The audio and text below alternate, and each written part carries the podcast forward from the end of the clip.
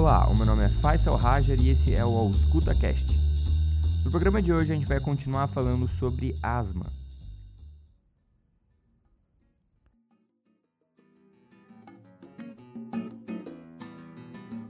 Bom, esse é o nosso segundo programa sobre asma. No primeiro a gente falou sobre um contexto geral da doença, sobre sua fisiopatologia e seus principais sinais e sintomas.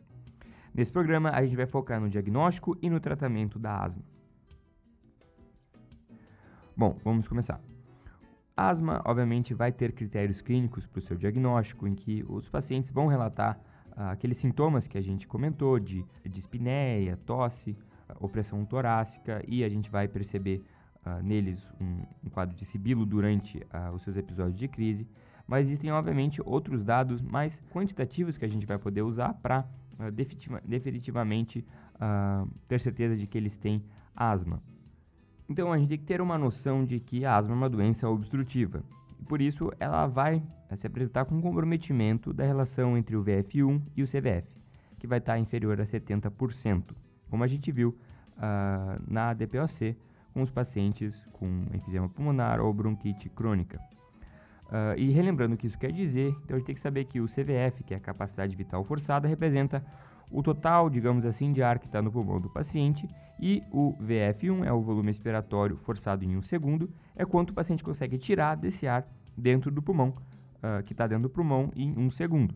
Então, se esse valor de ar que ele está expirando de forma forçada em um segundo é inferior a 70%, isso é um indicativo de que ele está com uma dificuldade de expulsar o ar do seu pulmão, o que categoriza isso como sendo uma doença obstrutiva. Outro parâmetro que a gente pode usar é o pico de fluxo respiratório, que é feito por um aparelho pequeno, que alguns pacientes até têm em casa, que ele pode fazer o controle uh, desse fluxo respiratório, uh, que obviamente não é um dado muito preciso, mas ele se torna útil uh, no paciente saber se ele está dentro de uma crise ou não, caso ele tenha dificuldade em saber. Porque às vezes os pacientes ficam acostumados a entrar no estado de crise e acabam não percebendo. Obviamente existem outros testes, como o teste de broncoprovocação, que pode ser feito com metacolina ou estamina, em que a gente vai tentar provocar o estado de hipersensibilidade do paciente e promover a resposta de broncoconstrição uh, dos seus brônquios, o que vai uh, indicar para uma maior sensibilidade, o que categoriza como sendo asma. Outros testes incluem a avaliação dos volumes pulmonares, porque esses pacientes eles vão estar no estado de hiperinsuflação durante suas crises, isso é um forte indicativo de que isso seja asma. Uh, exames de imagem aqui não vão ser muito úteis, mas eles podem evidenciar algum grau de hiperinsuflação, mas eles não são o nosso foco aqui. Existem também alguns outros testes um pouco menos usados, mas também muito importantes, como o teste de pele para alguns alérgenos, para que a gente possa evidenciar essa resposta da imunoglobulina E, que é a imunoglobulina inflamatória, IgE, uh, nesses pacientes uh, com asma. É muito importante a gente comentar aqui que os dados que a gente obteve para escrever esse programa, seja para os melhores testes diagnósticos ou para os melhores tratamentos, eles estão compreendidos dentro do GINA 2018, que atualmente, na hora dessa gravação, é o mais recente. Uh, ele é um guideline de extrema relevância para entender melhor a doença e a gente recomenda a leitura dele caso alguém queira ter um conhecimento mais profundo dessa patologia. E dentro dele ele vai estipular alguns critérios para a gente classificar a asma, entre sendo uma asma intermitente, uma asma persistente leve, persistente moderada ou até mesmo persistente grave. A gente não vai entrar nos detalhes aqui, mas a gente recomenda que vocês vejam esses critérios de classificação. E eles vão ser importantes no final para quando a gente fizer um, uh, um resumo do tratamento. Então, agora, efetivamente entrando no tratamento desses pacientes. Qual o nosso objetivo uh, nesse tratamento? A gente procura fazer com que os sintomas e os sinais dos pacientes com asma desapareçam.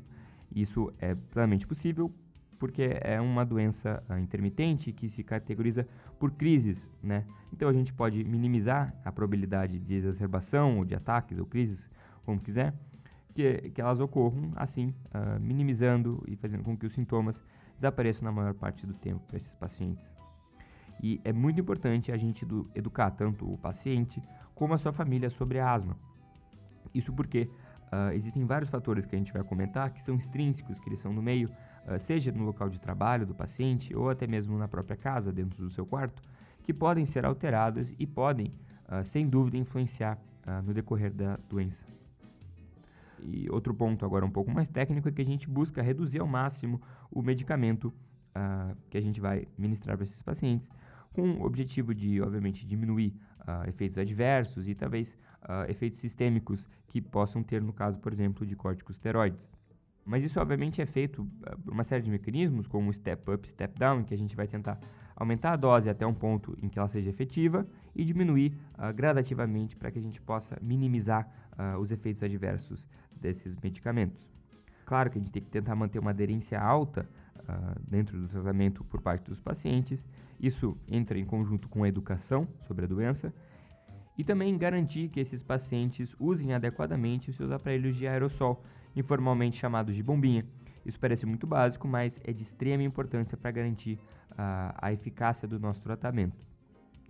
Entrando agora nos pormenores do tratamento uh, medicamentoso e não medicamentoso. Vamos iniciar pelo tratamento não medicamentoso, que ele busca controlar fatores extrínsecos, ou seja, fatores externos ao indivíduo, como o ambiente, seja a casa, como havia comentado, ou o trabalho, ou outros ambientes em que o paciente costuma frequentar. Caso é, a gente possa alterar esses ambientes, isso pode se tornar uma grande ferramenta para a gente. Uh, diminuir fatores de risco de exposição, caso hajam alguns fatores conhecidos, uh, seja fumaça ou algo assim.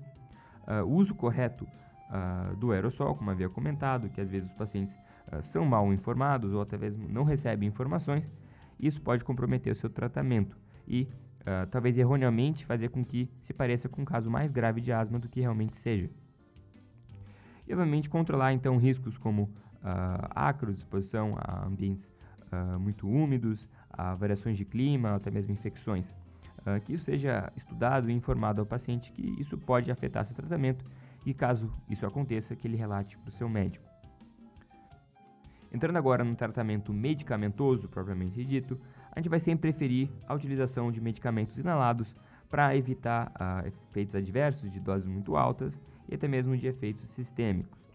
O que a gente vai tentar atuar aqui são naqueles dois componentes que a gente discutiu uh, no programa passado, que é o componente inflamatório e o componente da bronconstrição. Então, Uh, no mecanismo inflamatório, a gente vai atuar com anti-inflamatórios e no mecanismo da broncoconstrição com broncodilatadores. Iniciando pelo mecanismo inflamatório. A gente vai atuar com corticosteroides inalados, uh, como a beclometasona, que possui o detalhe de que o seu efeito costuma uh, durar algumas semanas, em torno de 3 semanas para surtir efeito, Uh, corticoides orais, como a prednisona, que é útil num tratamento num pronto-socorro, porque toma apenas algumas horas para surtir efeito. E também existem corticosteroides parenterais, como a metilprednisolona, que pode ser usado em alguns casos uh, em que a gente não consiga dar medicamento oral ou inalado ao paciente. Uh, existem também os antileucotrienos, como o montelukast, que vai atuar nessa cascata de leucotrienos que a gente falou no programa passado da fisiopatologia. E também nessa mesma linha, os bloqueadores da imunoglobulina E da IgE.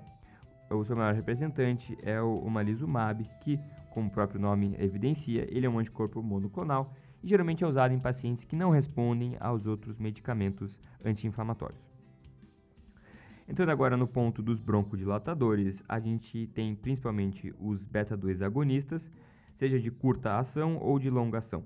Os beta-2 agonistas de curta ação, o principal representante que a gente tem é o salbutamol, e o beta-2 agonista de longa duração mais uh, representativo é o salmeterol, que uh, alguns estudos mostraram que ele consegue potencializar a, a, o efeito dos corticosteroides inalados. Então ele vai ser importante no, no tratamento, como a gente vai ver no final. Uh, e outros uh, medicamentos que a gente pode incluir aqui são uh, os anticolinéticos, que são menos usados, mas existem os de curta duração, como o ipratropium, ou de longa duração, como o tiltropium, que podem se mostrar eficientes caso outros medicamentos não o sejam. e aqui a gente vai passar o básico do que o GINA 2018 preconiza. Obviamente lá é uma forma muito mais complexa, mas o básico gira em torno daquelas classificações que a gente tinha comentado.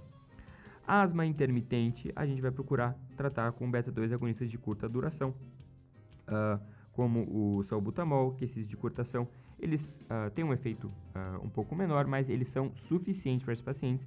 Então, entra naquele ponto de evitar doses altas e preferir é, e poder reduzir ao máximo a dose desses medicamentos. os pacientes com uma asma persistente leve, a gente vai começar a tratar com corticosteroides inalados uh, em doses um pouco mais baixas e iniciar agora com os beta-2 de longa duração, que vão, obviamente, potencializar, como a gente viu, os corticosteroides inalados e também atuar na, na fase de, é, de broncodilatação. Caso o paciente esteja no estágio de asma persistente moderada, a gente aumenta a dose dos corticosteroides inalados e mantém os beta-2 de longa duração. Caso o paciente evolua para uma asma uh, de grau maior, a persistente grave, a gente continua com os corticoides uh, inalados, numa dose agora maior, geralmente superior a 800 mg, e também com os beta-2 de longa duração, mas agora a gente pode pensar em usar os corticoides orais, porque eles, como a gente viu, eles são mais potentes, só que eles têm uh, o ponto de ter um efeito sistêmico mais avantajado. Então esse é mais ou menos o esquema que é preconizado pelo GINA. Obviamente existem outros mecanismos de step up, step down que são abordados lá. Então caso você tenha interesse, a gente recomenda muito a leitura uh, desse guideline porque ele realmente permite um conhecimento mais profundo da doença. Bom, esse foi o nosso último programa sobre asma, nosso segundo, falando sobre diagnóstico e tratamento dessa doença. Se você não ouviu o nosso primeiro programa sobre asma, vai lá escutar, porque ele é sobre a, o contexto geral da doença, a fisiopatologia e os principais sinais e sintomas. Se você gostou, compartilhe esse programa com seus amigos e com seus colegas e curta a gente nas redes sociais, no Facebook e no Instagram, arroba. Esse programa foi feito por mim, Faisal Rajar e pelo Nicolas Najar. Fique atento para o próximo Escuta.